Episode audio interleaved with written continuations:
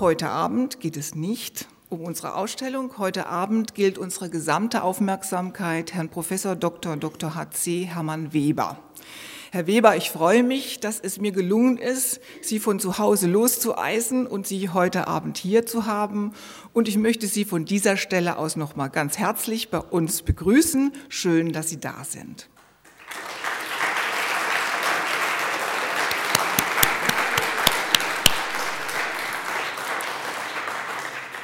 Ja, Herr Weber wird heute Abend über das Thema Sozialdemokratie und Gewerkschaften, das Mannheimer Abkommen 1906 sprechen. Der Kontext ist, dass im letzten Drittel des 19. Jahrhunderts sowohl die Mitglieder der SPD anwuchsen, als auch die Gewerkschaften immer stärker wurden, also die Anhänger der SPD anwuchsen, als auch die Gewerkschaften immer stärker wurden. Und es entstand eine Situation, in der die Gewerkschaften nicht mehr unbedingt die ideologische Führung der Partei akzeptieren wollten.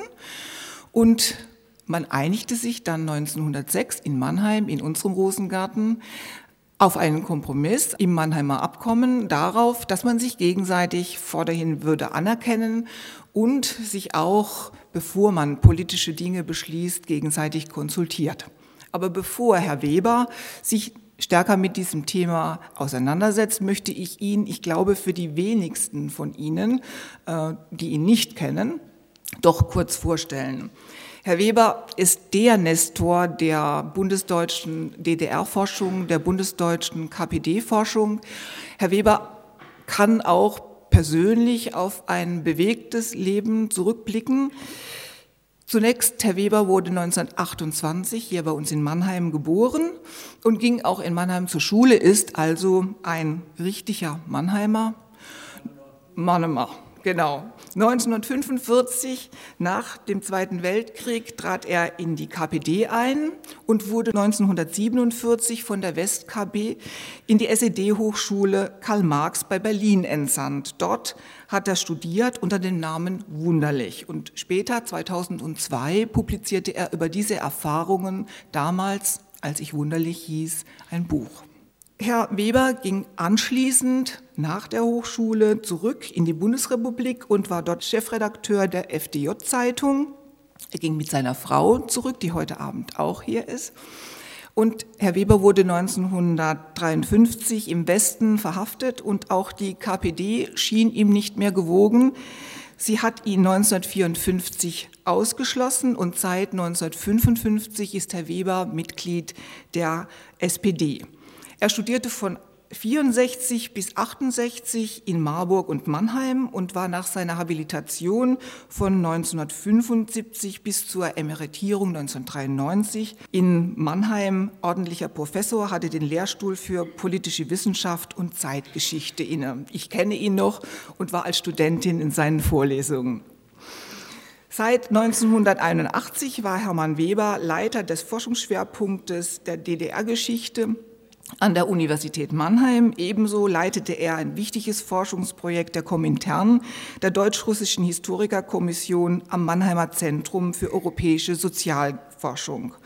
Er veröffentlichte viele grundlegende Werke zur Geschichte der DDR und der KPD. Darüber hinaus ist Herr Weber Mitglied des Stiftungsrates der Stiftung zur Aufarbeitung der SED-Diktatur und der Deutsch-Russischen Historikerkommission. So, ich könnte jetzt noch lang weitermachen und könnte anfangen, Ihre Publikationsliste aufzuzählen, aber das tue ich nicht, denn sonst kommen Sie heute Abend nicht mehr zu Ihrem Vortrag. Deswegen möchte ich diese kurze Vorstellung hier beenden und Sie bitten, mit Ihrem Vortrag zu beginnen.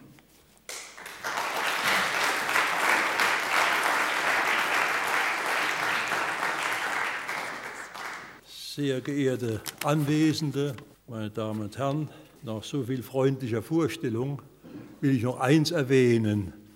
Äh, wir haben, meine Frau und ich, Gerda Weber, Hermann Weber, 1906 nochmal Erinnerungen geschrieben, die hießen Leben nach dem Prinzip links, Erinnerungen aus fünf Jahrzehnten. Und das zeigt schon, Sie haben es gesagt, also von den 150 Jahren SPD bin ich ja inzwischen auch fast 60 Jahre in dieser Partei, nachdem Sie haben es erwähnt vorher, ich woanders gelandet war.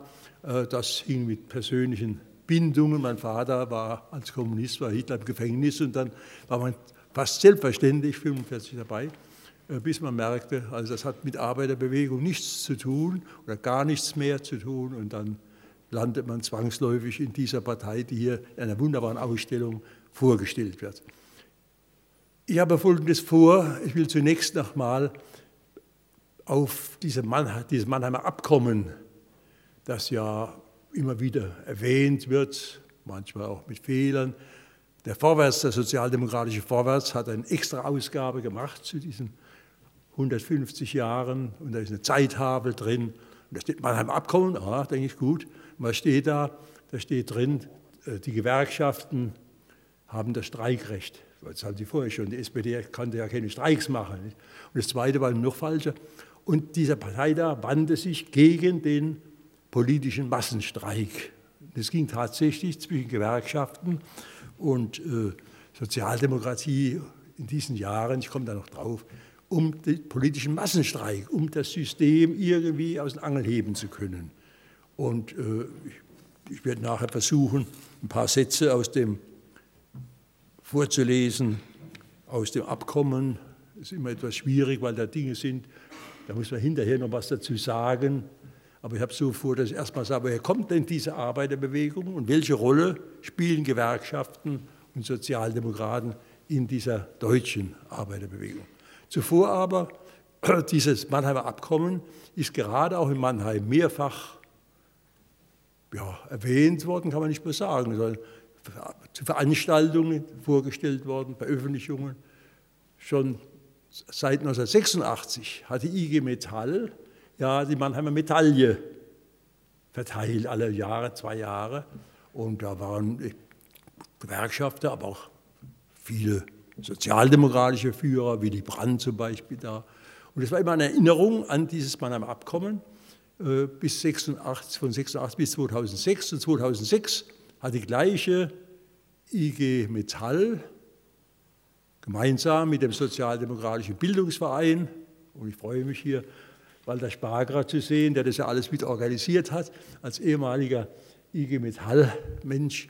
Und äh, da war es dann so, dass wir hatten eine Broschüre gemacht, die beiden Herausgeber, äh, die beiden jungen Wissenschaftler, die das machten, Klaus Becker und Jens Hildebrand, haben wirklich das gut dargestellt, auch gut leserlich dargestellt. Also es ist etwas gewesen, mit bebildert natürlich bis heute üblich ist, wo man sagen muss, aha, da sind doch viele, viele Einzelheiten, auf die ich ja gar nicht eingehen kann, da wird es zu lange werden, auch festgehalten. Aber es hat schon 1981, und das wird meist vergessen, hier in Mannheim eine Tagung zum 75. Jahrestag des Mannheimer Abkommens an der Universität gegeben. Die war organisiert von meinem Kollegen und Freund, leider viel zu früh verstorben, Erich Matthias. Und die haben auch die Frage, was hat das Mannheimer Abkommen gebracht? Und da waren immerhin da Willy Brandt als SPD-Vorsitzender und Hans-Oskar Vetter, der damals Gewerkschaftsvorsitzender war. Das war äh, eine hochinteressante Diskussion. Auch dies ist als Protokoll veröffentlicht worden, sodass ich sagen will, also wer in diese Einzelheiten alle reingehen will, den will ich jetzt nicht ermüden, sondern der kann es ja dann nachlesen in einer dieser beiden äh, Dokumentationen. Ich möchte äh, so anfangen, dass ich zunächst mal sage, dieses Mannheimer Abkommen von 1906 auf dem Parteitag in Mannheim war der erste, obwohl 1906 ja die SPD schon ganze Zeit bestand, obwohl die Mannheimer SPD es immer versucht hat, hier auch endlich mal einen Parteitag her, Reichsparteitag herzubekommen. War der erste und da hat es ja doch ziemlich lange gedauert, bis 1975 dann wieder ein Parteitag in Mannheim war. Allerdings die Folgenden haben ja dann auch einiges äh, an Interesse gehabt. Äh, was steht nun in diesem Mannheimer Abkommen? Ich hoffe, dass ich es lesen kann. Sie merken mir etwas augenschwach. Das fängt so an. Der Parteitag bestätigt den Jena Parteitagsbeschluss zum politischen Massenstreik. Darauf komme ich später noch. Mit der Feststellung, dass der Beschluss des Kölner Gewerkschaftskongresses nicht im Widerspruch steht zu diesem Beschluss. Der Streit über den Sinn des Kölner Beschlusses ist erledigt. Das ist der Einstieg, aber der, der Streit ist erledigt. Dann geht es hier weiter. Der Parteitag empfiehlt nochmals besonders nachdrücklich die Beschlüsse zur Nachhochachtung Stärkung und Ausbeutung der Parteitagsorganisation. Sobald der Parteivorstand die Notwendigkeit eines politischen Massenstreiks gegeben erachtet, hat derselbe sich mit der Generalkommission der Gewerkschaft, das war die Gewerkschaftsführung, in Verbindung zu setzen und alle Maßnahmen zu ergreifen, die erforderlich sind, um die Aktion erfolgreich durchzusetzen. Also man sieht schon von wegen abgerückt vom politischen Massenstreik, das stand ja da Mittel.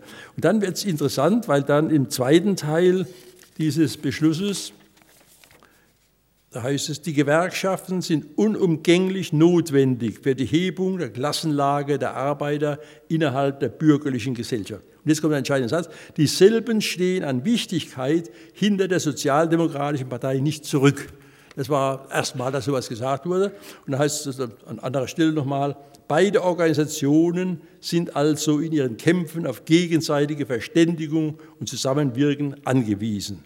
Um bei Aktionen, die Interessen der Gewerkschaft und der Partei gleichzeitig berühren, ein einheitliches Vorgehen herbeizuführen, sollen die Zentralen der beiden Organisationen sich zu verständigen versuchen. Also das ist der Kern dieses Abkommens und man muss sich fragen, ja, was liegt dahinter? Aber zunächst möchte ich sagen, ja, was liegt dahinter? Wie kommt es überhaupt so weit, dass 1906 äh, ein solcher Parteitag solchen Beschluss fasst? Ich, später erst will ich aber dann die Einzelheiten bringen, sondern vorab doch nochmal darauf verweisen, was ist in dieser Zeit eigentlich äh, passiert.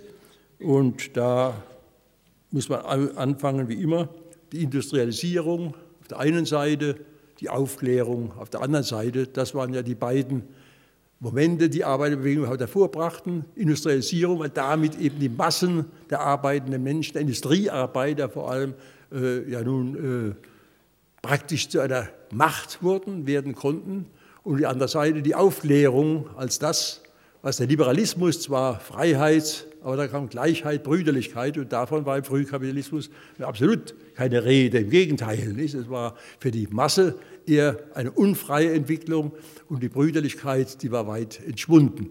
Also jedenfalls war es so, dass hier von daher äh, die Arbeiterbewegung entstand. Ich kann hier nicht darauf eingehen, auf die Lage der Arbeiter. Ich will es kurz Ihnen so darstellen, dass ich sage, man kann sich das heute nicht mehr vorstellen, dass so etwas damals in Mitteleuropa und überhaupt Europa, es ging ja los in England, war die erste Industrialisierungswelle, möglich war.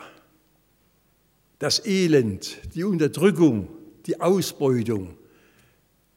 Heute sagen wir natürlich im Rahmen der Globalisierung, wir sehen das immer noch in einigen anderen Enden der Welt, aber nicht eben hier. Und dass dies natürlich dazu führte, dass die Arbeiterbewegung entstehen musste, einfach um dagegen sich zu wehren, das war etwas, was klar ist. Und die soziale Lage und die Arbeiterbewegung, die daraus entstand, ist ja schon 1844, also sehr früh, anhand der englischen Arbeiterschaft mit dem Titel Die Lage der arbeitenden Klasse in England von einem Mann geschrieben worden, das heute als Standardwerk immer noch gilt, der später eine große Rolle spielt, das war Friedrich Engels, der mit Marx zusammen nun große Bedeutung für die Arbeiterbewegung hat. Äh, da meine allererste wissenschaftliche Arbeit 1955, also schon sehr lange her, Friedrich Engels und die Frühgeschichte des Marxismus behandelte, muss ich aufpassen, dass ich da noch nicht ein paar interessante Details bringe. Das ist unwichtig, sondern wichtig in dem Zusammenhang ist eben, dass die Arbeiterschaft, ja, man muss das so vorstellen, nicht? der einzelne Arbeiter war einmal in Konkurrenz zum anderen Arbeiter. Nicht? Wer kriegt den besten Posten überhaupt? Wer wird angestellt? Aber er merkte natürlich, nur in Zusammenarbeit mit anderen Arbeitern, der Solidarität, kann er etwas erreichen. Und man kann davon ausgehen, dass dies schon sehr früh passiert und die Revolution von 48, die Revolution, die ja die Freiheit bringen sollte, hat eben auch die ersten Arbeiterverbindungen, Arbeiterverbrüderungen, wie sie sich alle nannten, zutage gefördert. Die bekannteste ist die sogenannte Arbeiterverbrüderung eines Mannes namens Stefan Born, der den Versuch machte, politische mit gewerkschaftlichen Bestrebungen zu verbinden. Es war also eine Form, die später so nie mehr auftauchte, bloß in den Köpfen bei den Syndikalisten meinetwegen, äh, aber eine, eine Vorstellung, dass hier etwas sein muss, was sowohl die aktuelle Lage der Arbeiter, das machen die Gewerkschaften, versucht zu verbessern, als eben auch die Zielsetzung, das ganze System muss weg. Das unterdrückt uns ja bloß. Und äh, das war eben Bauern. Und gleichzeitig hatten äh, viele ja, Vereine, wie es damals hieß, sich gebildet im Ausland. In Deutschland war es allen Staaten noch gar nicht möglich. In Paris, wo ja die Revolution 48 viel Neues brachte. Und in London, das eben viel liberaler war als alle anderen Länder. Und die haben nun nach Deutschland versucht reinzuwirken und die waren ihrerseits natürlich sehr stark nun von Marx und Engels beeinflusst, weil die Arbeiterverbrüderung, wie das hieß, und dann äh, äh kommunistischer äh, äh, Bund, die eben in Deutschland doch schon eine Reihe von Anhängern hatten. Und die bekannteste Schrift, 48 bis heute, ist das Kommunistische Manifest, das ja von Marx und Engels verbreitet, geschrieben und verbreitet wurde. Ich bin heute noch stolz darauf, dass ich 1966, auch schon welche hier, äh, ein, das Manifest in der Urfassung, also die, äh, äh, ja, wie soll man sagen, im Original abgedruckt habe, mit einer langen Einleitung und bin angenehm überrascht gewesen zu hören, dass hier bei der Ausstellung eine Seite dieses die letzte Seite wahrscheinlich, die es überhaupt noch gibt, Originals mit Handschrift von Marx drin ist. Denn ich habe nochmal nachgeguckt, in meiner Ausgabe ist das auch schon abgebildet. Das ist ja nicht schön, wenn man hier das Original hat, was ja was ganz anderes ist, als eben hier nur einen Nachdruck. Ich betone das deswegen, 66 äh, fragt man sich, wieso gerade da. Es ist ja nach dem Godesberger Programm der Sozialdemokratie von 59, was ja wieder notwendig war, aber eben auch ein bisschen die eigene Geschichte falsch dargestellt worden. Man hat sich auf Lassalle, der hier mit Recht hier am Anfang auch steht, und dessen Mitkämpfer berufen und dann später, der Herr Bebel liebt nicht. Aber was man völlig vergessen hat, vergessen in Anführung natürlich, war eben diese Vorgeschichte. Und da schien mir es eben nötig, das doch nochmal rauszubringen und äh, das hat ein sozialdemokratischer Verlag, muss ich sagen, auch veröffentlicht. Also insofern war das eine interessante Sache. Kurzum, man sieht, wenn man diese Entwicklung sich anschaut, 48, ich kenne das, die Reaktion hat das alles vernichtet und es war dann die folgenden zwei Jahrzehnte gerade auch für die Arbeiterschaft eine Katastrophe. Nun ist die Frage, was war eigentlich da der Hauptgrund für die Arbeiter, so unzufrieden sein, zu sein? Es war eben nicht nur die fürchterliche Notlage. Man muss ja daran denken, der Kapitalismus damals war gekennzeichnet durch Krisen, die alle sieben Jahre ungefähr in diesem 19. Jahrhundert passiert sind. Krisen, die natürlich hießen, es wird Arbeiter entlassen in Massen, nicht? Denn wird der nicht mehr bezahlt. Und denen ging es natürlich ganz katastrophal. Es gab keinerlei Versicherungen und so weiter.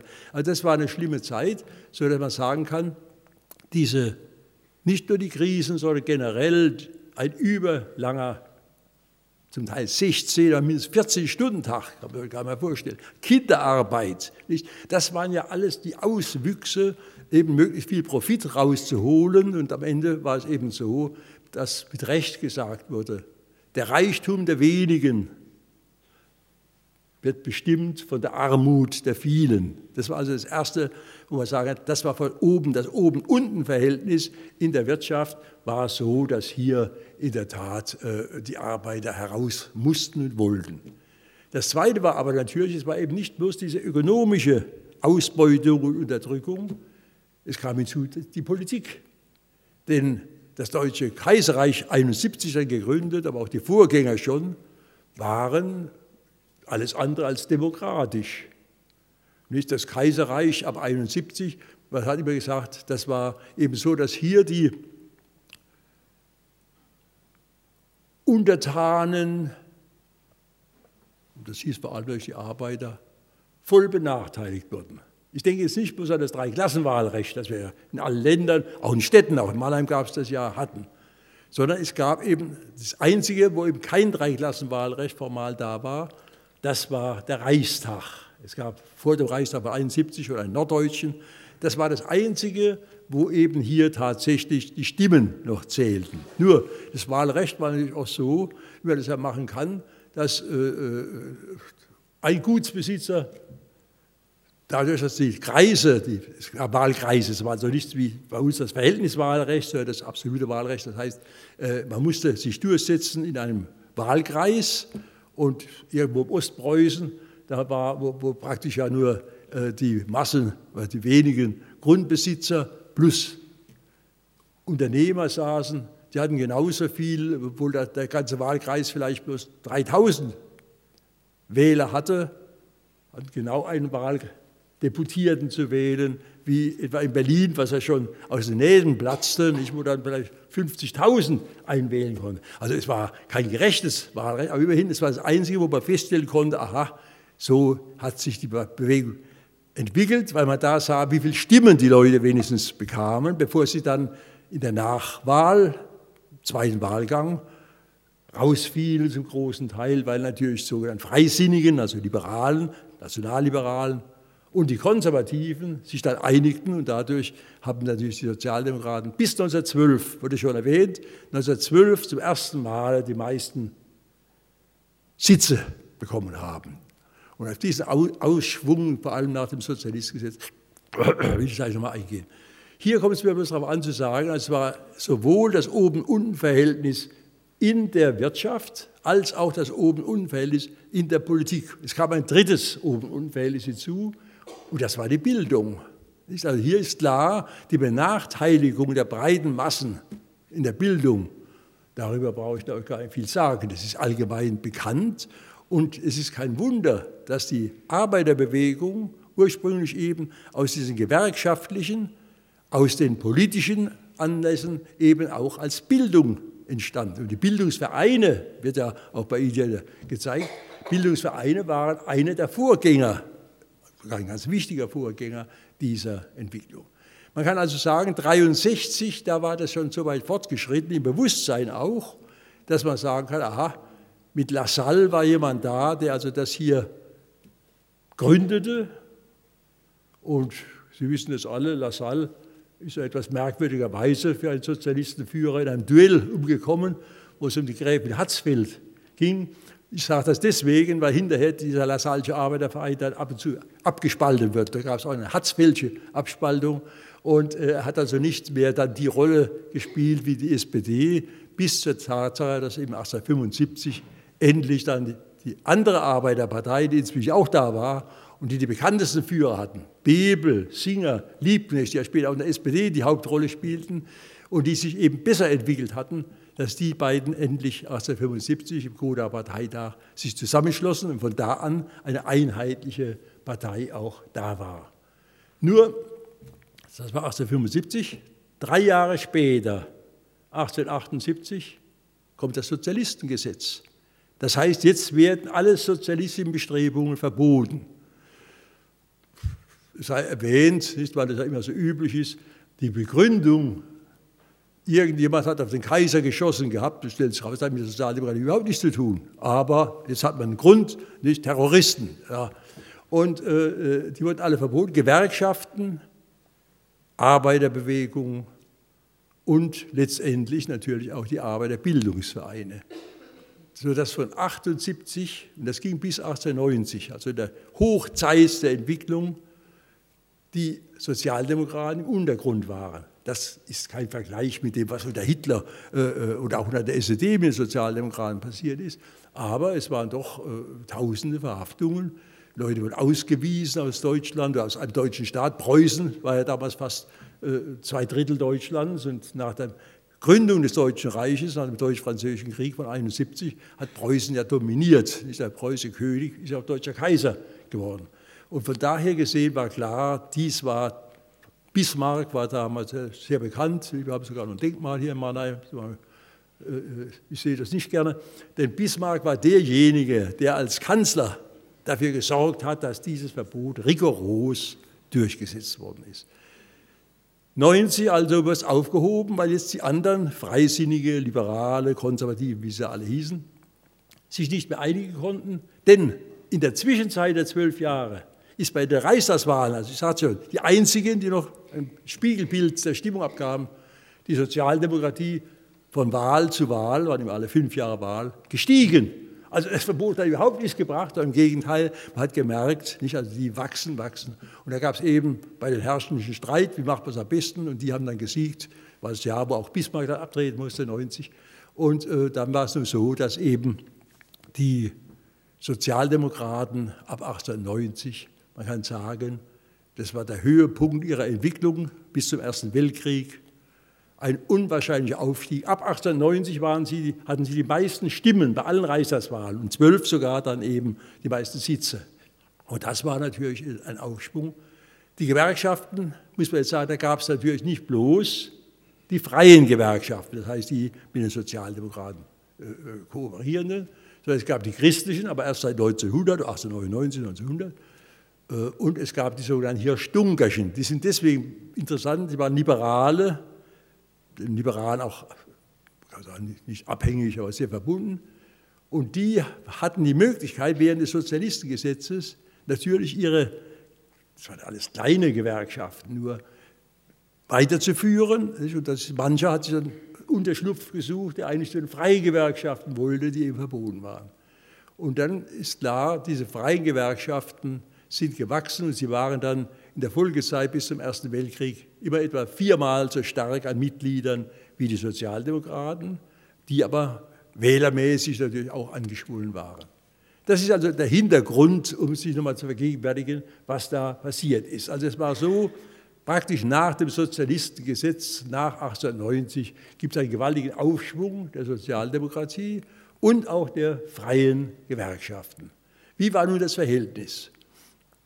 Die älteste deutsche Gewerkschaft hat in diesem Vorwärtsgrad nochmal eine schöne, eine schöne äh, Anzeige gebracht. Wir sind die Ältesten seit 1865, also fast auch schon 105 Jahre. Das ist die Nahrung, Genuss, Gaststätte. Aber das gab es damals noch nicht, sondern das waren die, Zigaretten, äh, die Zigarrenarbeiter. Das war damals, klar, Zigarren waren Volks, äh, äh Volksmund gerne geraucht, vor allem bei den Oberen. Da gab es viele, die, die hatten unter dem Einfluss der Lassalleaner oder wie er offiziell hieß, des Allgemeinen Deutschen Arbeiterverbandes, 63 gegründet, schon 65 eben diese Gewerkschaft organisiert. Ich kann hier nicht nochmal eingehen, wie das alles 48 schon war, aber jetzt hier äh, merkt man, aha, es war ein Verhältnis, wo die Sozialdemokraten eben versucht haben, Gewerkschaften zu bilden, auszubilden, äh, sich zu verbinden mit denen, aber unter Umständen eben auch sie für ihre Zwecke einzusetzen. Das ging 90 natürlich so einfach nicht mehr. Denn jetzt zeigt sich, die Gewerkschaften äh, äh, wachsen an. Und ich will hier natürlich nur, um das gleich zu sagen, mit Recht ist die Ausstellung natürlich auf die Gesamtarbeiterbewegung konzentriert. Mit Recht wird auch gezeigt, was der christliche Teil an Bedeutung hatte. Hier Stubengerschen, die sind meist vergessen heutzutage. Äh, ich gehe nur auf die politische Bewegung ein, Ausstellung macht die soziale Seite und auf diese mehr sozialdemokratische. Warum? Weil das natürlich von der Größenordnung her, auch der Gewerkschaften, nicht so als sechs dieser Beschluss war, sieben, acht hatte die freie Gewerkschaft, also die, wo es jetzt darum geht, wie verhalten sich die Sozialdemokraten, hatte etwa knapp zwei Millionen Mitglieder. Die christlichen Gewerkschaften hatten knapp 300.000 und hier Stubengasch nur ganze 100.000. Also, also, die Verhältnisse sieht man da doch, die freien Gewerkschaften, das waren doch die entscheidenden Gewerkschaften. Und da ist nun, auf den Teil will ich jetzt doch dann schon kommen, ich hoffe, dass ich der Zeit noch bin, oh, ja, gut.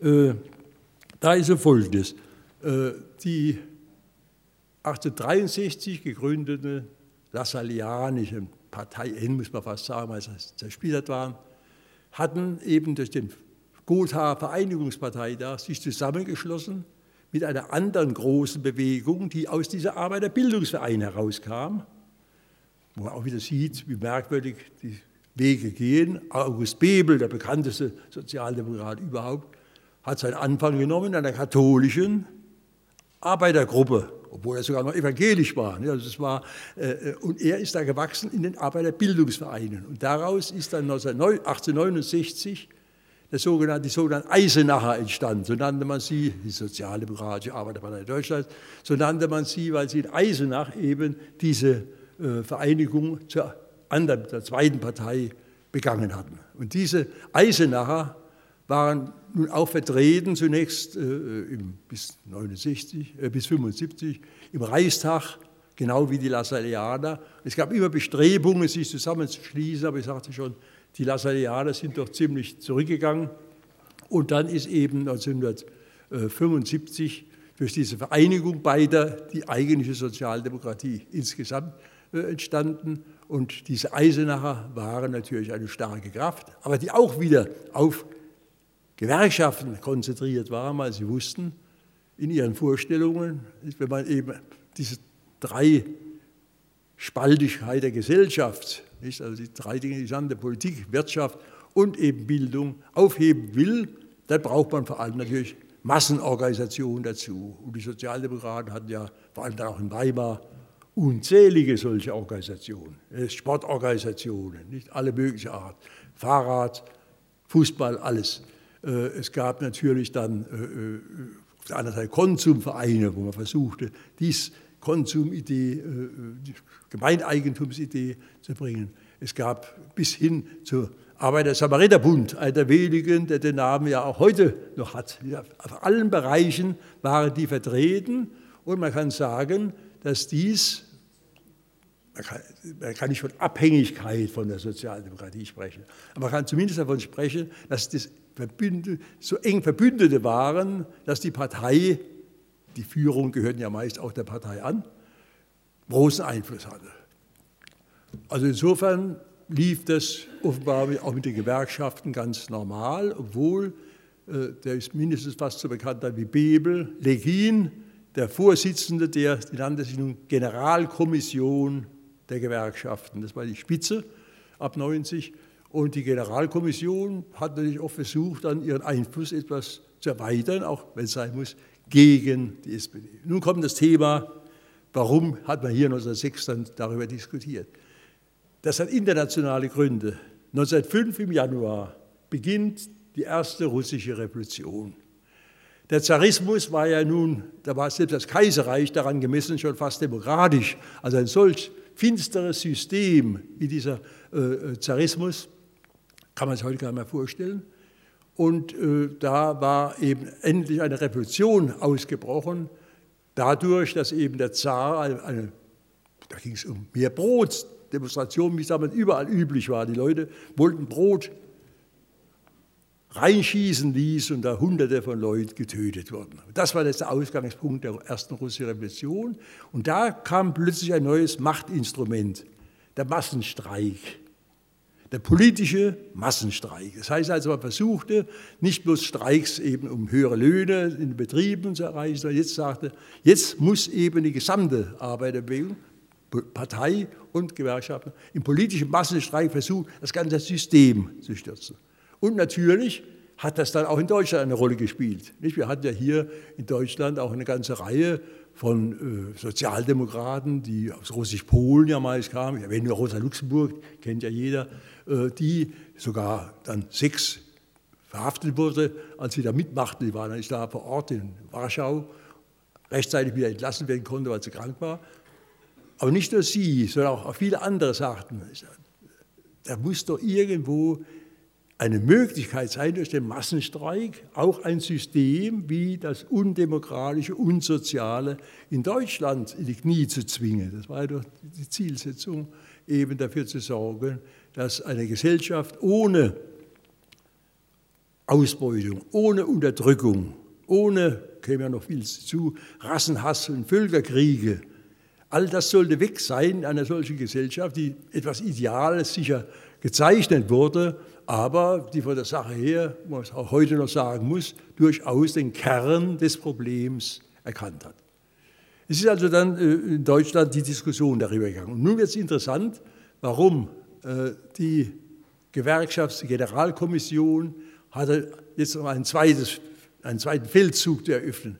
Es gab damals auch in Deutschland Syndikalisten, Anarchisten, das war meist kleine Gruppen, aber die hatten Einfluss und die Syndikalisten versuchten jetzt in den Gewerkschaften zu wirken und zu sagen, der Generalstreik, die geht also noch weiter. Politischer Massenstreik ist das eine, aber Generalstreik hatten wir einmal in Deutschland beim Kaputsch 1920, hat auch prompt gewirkt damals, nicht? Kap war weg.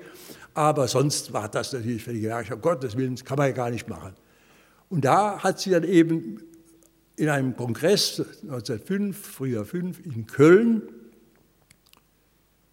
das war der Ausgangspunkt des Streites dann, festgestellt, nachdem sie sich von den Anarchisten abgrenzte, was ja selbstverständlich war, dass eben der politische Massenstreik nichts bringt und nicht zu den Methoden der Gewerkschaft gehört.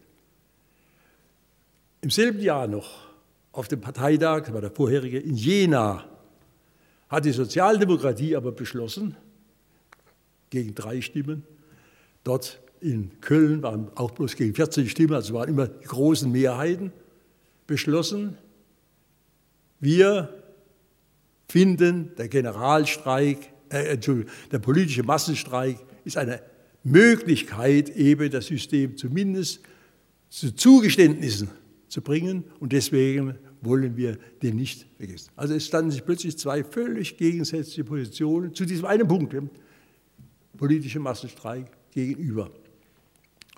Und äh, ja, was jetzt? Jetzt gab es heftige Diskussionen, sowohl in den Gewerkschaften als auch in der Partei. Nicht die Partei sagte, was die Gewerkschaften, sie müssen doch da gerade mitziehen, das ist doch ein bisschen, die sagen, das ist nicht unsere Aufgabe, das geht auch gar nicht, hat gar keinen Erfolg. Und ja, dann 1906 im Februar setzen sich die beiden Vorstände zusammen. Also wohl die Generalkommission, Legin vor allem, und oder Bebel, die SPD. Das war ein Geheimtreffen. Und bis heute ist nicht hundertprozentig klar, was war. Es, es, sieht so aus, ich bin vorsichtig, als ob eben hier die Partei etwas zurückgewichen wäre. Die Gewerkschaft war ja große Kraft inzwischen. Und, aber sie haben gesagt, jetzt wird auf dem nächsten Parteitag der SPD wird dieses Thema diskutiert. Das war also der Kern, warum ein Mannheimer Abkommen überhaupt gebildet werden konnte. Weil es jetzt darum ging, in Mannheim im September 1906 zu sehen, wie kriegen wir das weg. Ich habe es Ihnen vorgelesen, ist erledigt. Jena und äh, Köln stehen sich nicht gegenüber, was natürlich sehr viel geschönt war, nicht? Denn die haben das das Gegenteil ja gesagt, aber ist ausdiskutiert, geht weg. Und es ist so, dass die Gewerkschaften eben dann gleichberechtigt. Und das war der Kern natürlich des Mannheimer Abkommens. Es gab auch zwei große Diskussionen. Einmal hat August Bebel als Parteivorsitzender bejaht nochmal diesen politischen Massenstreik, aber gesagt, natürlich können wir das ohne die Zustimmung der Gewerkschaften gar nicht machen. Also müssen die doch auch selbstständig entscheiden. Und sein Konterpart, Diskussion, sogar eigenes Referat gehalten, war Karl Legin, also der oberste Gewerkschaftschef. Und da sah es doch gar nicht so aus, als ob die sich einigen würden. Denn Bebel, ganz bekannter Volksredner natürlich auch gewesen, der hat natürlich gesagt, wir müssen hier zusammenhalten, nicht? Und äh, wir legen jetzt eine Resolution vor. Ist ja immer so auf der Partei da, Resolution. Die Resolution hat der Hälfte der Parteitagsdelegierten nicht gefallen, die wird es waren, und schon gar nicht den Gewerkschaftsvertretern. Also hat man rum, kam eine Zusatzdiskussion da kam nochmal ein Zusatz und am Ende hat man sich dann doch geeinigt auf diese äh, Form, dass man sagt, jawohl, die Gewerkschaften sind selbstständig, gleichberechtigt und wenn was ist, dann müssen wir beide uns zusammensetzen, die Führung, um etwas zu erreichen. Das, das war so der Kern des Ganzen. Da hat man dann eben dafür gestimmt nicht? und die, das Korrespondenzblatt der Generalkommission der Gewerkschaft, das Organ, nicht so wie der Vorwärts inzwischen das sozialdemokratische Organ war, hat sich sehr zufrieden gezeigt mit diesem Beschluss, hat aber dann lange und breit, mir ist heute ein Rätsel, wieso dies, darüber gestritten, warum der Vorsitzende des Parteitages, Paul Singer, gewollt hat, dass der Referent auch das letzte Schluss, als letzter Schluss war und der Chorreferent, also diese Valegin, vorher Und da gab es heftige Diskussionen. Es ist ja manchmal so, wenn man es rückblickend sieht, der liebe Zeit, was sollte das? Es war klar, Bebel wollte das letzte Wort haben, selbstverständlich. Legin wollte auch das letzte Wort haben. Aber dass das so lange da, und dass dieses Korrespondenzblatt, außer der, wir können froh sein darüber, eben nur diesen, äh, ja, die Kleinigkeiten brachte, spricht er auch irgendwie von sich und man muss eben davon abkommen, als ob das alles was weiß ich, Helden gewesen seien, nicht? Ja, immer kerzengerade die Geschichte der Arbeiterbewegung ist voll von Brüchen, nicht bloß, sondern eben auch, sie wurde ja von Menschen gemacht, es waren alles Menschen. Und da äh, äh, sieht man diese späteren Legenden, die da teilweise geschrieben wurden. Allein an diesem Beispiel schon ganz so war es nicht. Aber man war sich einig, das läuft jetzt so und die Gewerkschaften haben es immer wieder betont. Man hat auch entsprechend äh, verhandelt, wenn irgendwas war. Nur es kam eben nicht zum politischen Generalstreik. Die russische Revolution wurde sowieso niedergeschlagen, Zarenreich hat sich weiter etabliert und in Deutschland blieb die Entwicklung auch nach dem Sozialistengesetz so, dass eben der, in Preußen und damit auch in Deutschland herrschten Kaiser, Adel, Bürokratie mit eben kleinen Zugeständnissen. Reichstag. Der Reichstag hatte ein einziges wirkliches, eine wirklich gute Funktion, Budgetrecht. Und wenn Sie an den Ausbruch des Ersten Weltkrieges denken, da weiß man, aha, die hätten ja keinen Krieg führen können, wenn der Reichstag nicht zugestimmt hätte. Und hat er einschließlich der gesamten Sozialdemokratie, haben alle zugestimmt. Warum? Russland will Deutschland überfallen. Das war nur das Schreckgespenst. Und erst später hat man gemerkt, das war auch wie so vieles in der Politik herbeigezaubert, um die bei der Stange zu halten. Und erst am 2. Dezember, in der zweiten Sitzung, da hat Karl Liebknecht der dann mit Rosa Luxemburg die Kommunistische Partei bildete, als einziger dagegen gestimmt. Er wurde auch gleich dann als Soldat eingezogen, nicht, dann verhaftet und so weiter. Das heißt also, wir sehen hier, dieser Reichstag hatte doch eine Bedeutung und das war eben bei Budgetrecht. Insofern mussten die Herrschenden ein bisschen schon Rücksicht nehmen und je stärker da die Sozialdemokratie wurden und als in 1912 jetzt gar die Mehrheit der Sitze, ungefähr bei 35 Prozent lag das, konnte eigentlich nicht alleine entscheiden, und äh, hatten. Inzwischen gab es in Deutschland ja das Zentrum, die katholische große Partei, die dann eben auf die Arbeiterbewegung wieder Einfluss hatten, weil die christlichen Gewerkschaften weitgehend von ihr abhingen. Und es gab die beiden Liberalen, also die Freisinnigen, die Linksliberalen, die Nationalliberalen und Konservative, auch zwei, drei Sorten, nicht, die alle eben doch zusammenhielten, wenn es gegen die Arbeiterbewegung, wenn es gegen die Sozialdemokraten geht. Wie lief das nun weiter? Man kann sagen, der Erste Weltkrieg 1914 war nicht nur der, manche sagen sogar, der Sündenfall der Sozialdemokratie, dass sie sich in das Licht führen ließ und eben da äh, äh die Kriegskredite bejahte, sondern dass dadurch gespalten wurde, die Sozialdemokratie. Schon 1917, also immer wieder, es ging immer nur um das Budgetrecht, sonst hat ja gar kein Recht dann eben eine große Mehrheit sich schon abspaltete, die nicht mehr mitstimmen wollte, ausgeschlossen wurde und die unabhängige USPD-Sozialdemokratie bildeten. Also der Weltkrieg hat dazu geführt, dass auch in Deutschland diese bis dahin einheitliche Arbeiterbewegung, sowohl Gewerkschaft wie Sozialdemokratie, gespalten wurde. Später weiß man, die Kommunisten gewesen. Und, äh, äh sondern das, der Erste Weltkrieg war natürlich viel mehr er war die Katastrophe des 20. Jahrhunderts, denn der Massenkrieg, auch der modernisierte Krieg, erstmal tausend Panzer auf, Flugzeuge und so, hat das gegenseitige Verhältnis der Nation untereinander auf eine katastrophale Tiefe gebracht. Deutschland, Frankreich, Erbfeind, also wundert man sich, man freut sich, wie, sich das geändert hat. Man sieht, der Geschichte ändert sich manches, was man nicht mal zu hoffen glaubt. Für mich immer als alter Mann, sage ich mal, ich werde es nicht mehr erleben, aber eines Tages werden die auch sehen, der neue Kapitalismus, dieser globale, der ist auch nicht der Weisheit letzter Schluss, so wie ich heilfroh war, als der Kommunismus, der Stalinismus zusammenbrach, hätte ich auch nicht gedacht, dass ich es noch erlebe. habe ich nur erlebt. Das andere wahrscheinlich nicht mehr, aber es gibt inzwischen doch bei vielen Leuten die Einsicht, also das ist auch nicht das, das Gelbe vom Ei, wie man so schön sagt. Kurzum, das war der, Weltkrieg war eben dann das, was kam. Und nach dem Weltkrieg 1919 haben die Gewerkschaften auch das Mannheimer Abkommen aufgelöst. Warum? Ja, wer war denn jetzt die Sozialdemokratie? Also die Unabhängigen, die waren 1919 bei den Wahlen noch ganz klein, aber 20 waren ja fast so stark wie die sogenannte Mehrheitssozialdemokratie. Was sollen dann die Gewerkschaften? Also haben das gekündigt, geht nicht mehr und haben natürlich viele Schritte im Ersten Weltkrieg schon stärker angenähert an äh, das Kaiserreich als die Partei selber, und schon gar nicht die USPD. Bis 18 wissen wir, kam die Revolution und da war alles weg.